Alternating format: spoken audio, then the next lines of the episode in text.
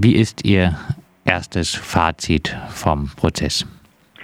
Ja, meines ist äh, durchaus jetzt erstmal positiv. Äh, es ist äh, an dieser Sache jetzt, äh, an, sieht man auch an der breiten Reaktion in der Presse, gelungen, diese Frage der Behandlung der Geflüchteten, den äh, fortschreitenden Abbau ihrer Rechte, die Verschärfung der Ausländer- und Asylgesetzgebung hier in der Bundesrepublik äh, mal wieder, muss man sagen, in den Fokus der Öffentlichkeit zu rücken an diesem Fall mit diesem damaligen spektakulären äh, Polizeieinsatz, dieser Polizeirazzia in der Lea Ellwangen.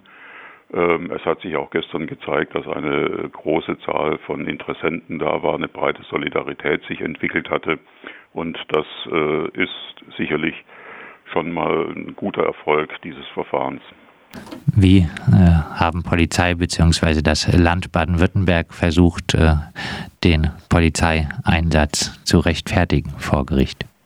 Ja, die, äh, das Land Baden-Württemberg und die Polizeidirektion Aalen haben ja da eine Argumentation entwickelt, die sagt, äh, die Lea Ellwangen ist ein sogenannter gefährlicher Ort im Sinne des Polizeirechts Baden-Württemberg, bei dem man Razzien durchführen darf und nach Polizeirecht auch in die ähm, in die Wohnungen, Wohnräume eindringen darf. Man hat gesagt, es gab eine Genehmigung der Lea, da einzudringen und ähm, das äh, ist eigentlich die Rechtfertigung. Das war eine polizeirechtliche Maßnahme, wobei natürlich auffällt, dass die erste, äh, der erste Schritt zu dieser polizeirechtlichen Maßnahme war, dass man erstmal Einsatzverpflegung für die Einsatzkräfte bestellt hat und sich dann im Nachhinein Gedanken gemacht hat, äh, auf welche Rechtsgrundlage können wir das eigentlich stellen. Also es war von vornherein klar, dass hier jetzt erstmal äh, massiv äh, in die Lehre eingedrungen werden soll. Das bestätigt uns in unserer Einschätzung, dass es hier eigentlich um den Strafcharakter der ganzen Sache ging. Ein gefährlicher Ort, wo dann das Grundrecht auf Unverletzlichkeit der Wohnung laut Polizei nicht gilt. Ja, wenn man so äh, im Endeffekt äh, bestreitet die Polizei natürlich auch, dass es sich hier um Wohnräume handelt, für die äh, Artikel 13, also das Recht auf Unverletzlichkeit der Wohnung, ähm, äh, zutrifft. Äh, das wird eine der auch entscheidenden Fragen sein, rechtlicher Natur, die in diesem Verfahren zu klären sind. Ähm, das Gericht hat sich sehr gründlich damit beschäftigt, muss man sagen. Wir haben also sieben Stunden verhandelt. Und äh, das Gericht hat auch jetzt bereits angekündigt, äh, jetzt unabhängig davon, wie die Entscheidung äh, ausfallen wird, dass man aufgrund dieser ähm, grundsätzlich zu klärenden Frage die Berufung auf jeden Fall zulassen wird. Gab es äh, Zeugenaussagen, äh, die Sie überrascht haben, äh, die Sie besonders eindrücklich äh, fanden? Genau, auf jeden Fall. Zum Beispiel, äh, mein erster Eindruck zu diesem Zeugen ist es, dass nach dieser Polizeieinsatz sind alle angestufen. Sie sind Oberkommissar manchmal geworden, sie sind Kommissar geworden. Das heißt, der Staat ist erstmal stolz auf diese Polizisten in der massiven Attacke bei, bei denen in Elwangen und sie haben sie noch ein höheres Niveau gegeben.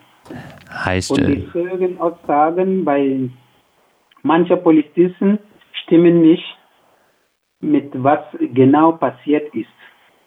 Weil sie berichteten, dass sie haben die Kräfte aufgestellt und sie haben die Zimmer betreten, sie haben die Bewohner angeschlossen, auf den Boden, Boden gesetzt und das war nicht so genau gelaufen wenn es gibt noch so viele unwahrscheinliche Rede in der Polizei. Deswegen. Heißt, äh, die Polizeizeugen haben ihrer Meinung nach äh, nicht äh, den Ablauf so geschildert, äh, wie es äh, am 3. Mai passiert ist. Nein, sie haben ihre Fehler in diesem ganzen Prozess ver vergessen oder sie wollen einfach nicht das sagen. Sie wissen, was genau geschah ist, aber sie haben das nicht in der Durchlauf erlautet. Ich meine, insgesamt muss man natürlich sagen, dass die vernommenen Polizeizeugen ähm, äh, hier diese Aktion äh, geschildert haben in, nach dem Motto, ja, das ist ja natürlich äh, Tagesgeschäft, so machen wir das immer.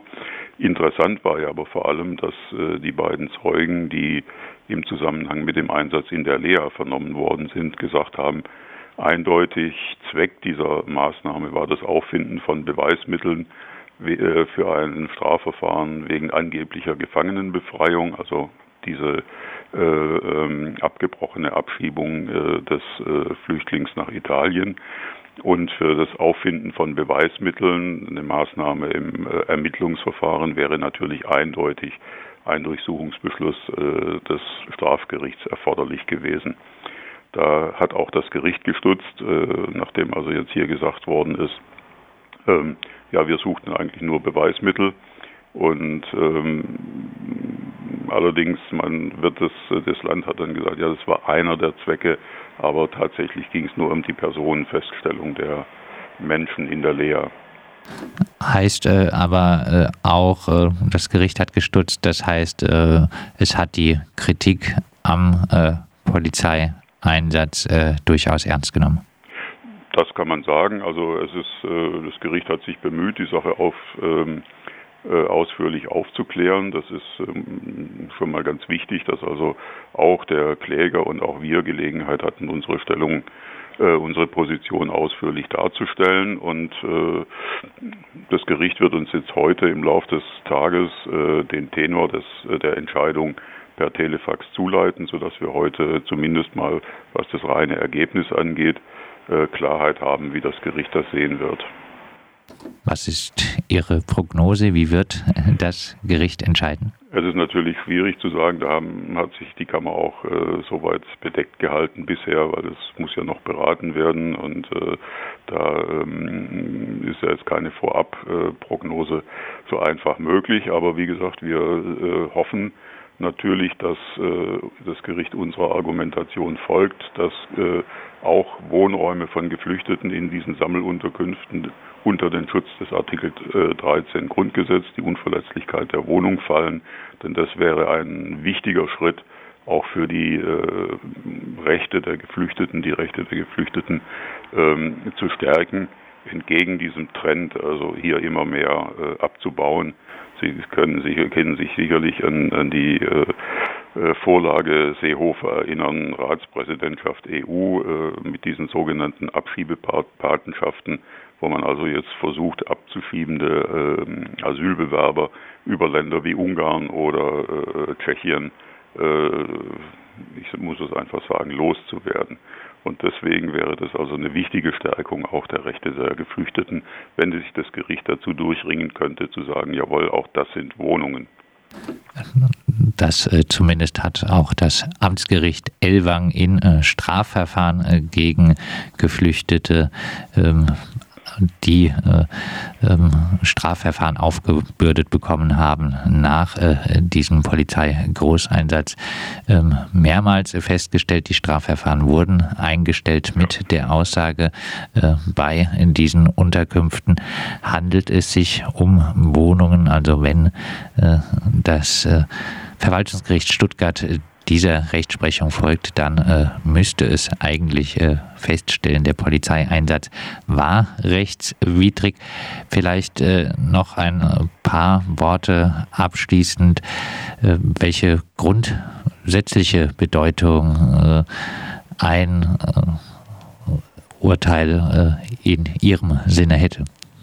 Das ist zum einen das, was ich gerade gesagt habe. Zum anderen aber auch ist das ja einer der wenigen Fälle, wo einer der Geflüchteten sich tatsächlich mal ähm, gegen solche Polizeimaßnahmen äh, zur Wehr setzt, dagegen klagt, das nicht einfach hinnimmt. Ähm, ich hoffe, dass dieses Verfahren dazu beiträgt, auch andere Flüchtlinge zu ermutigen, sich gegen solche Verfahren, äh, solche Vorgehensweisen zur Wehr zu setzen.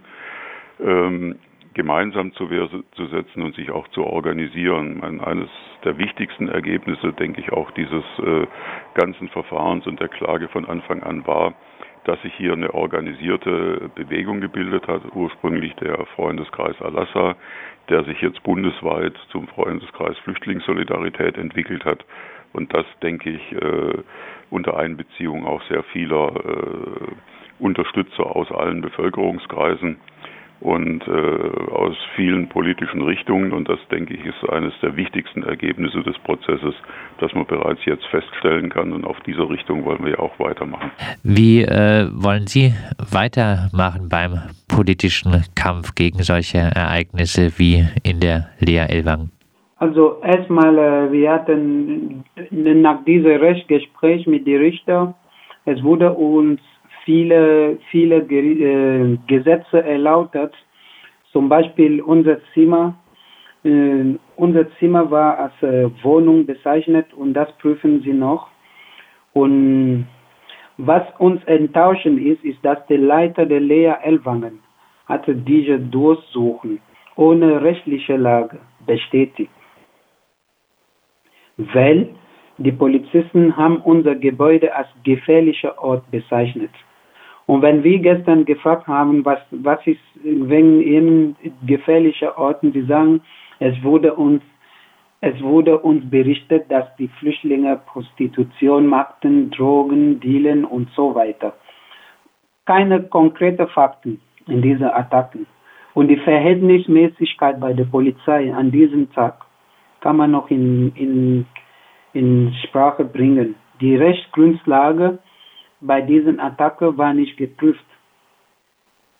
Und diese Vollstreckung zur Nachtzeit kann man noch prüfen, was mit denen angeht. Das heißt, egal was heute kommen wird, werden wir weiter kämpfen. Um diese Rechtswidrigkeit bei der Polizei, Razzia der Polizei und die Abschiebung am 20. Juni.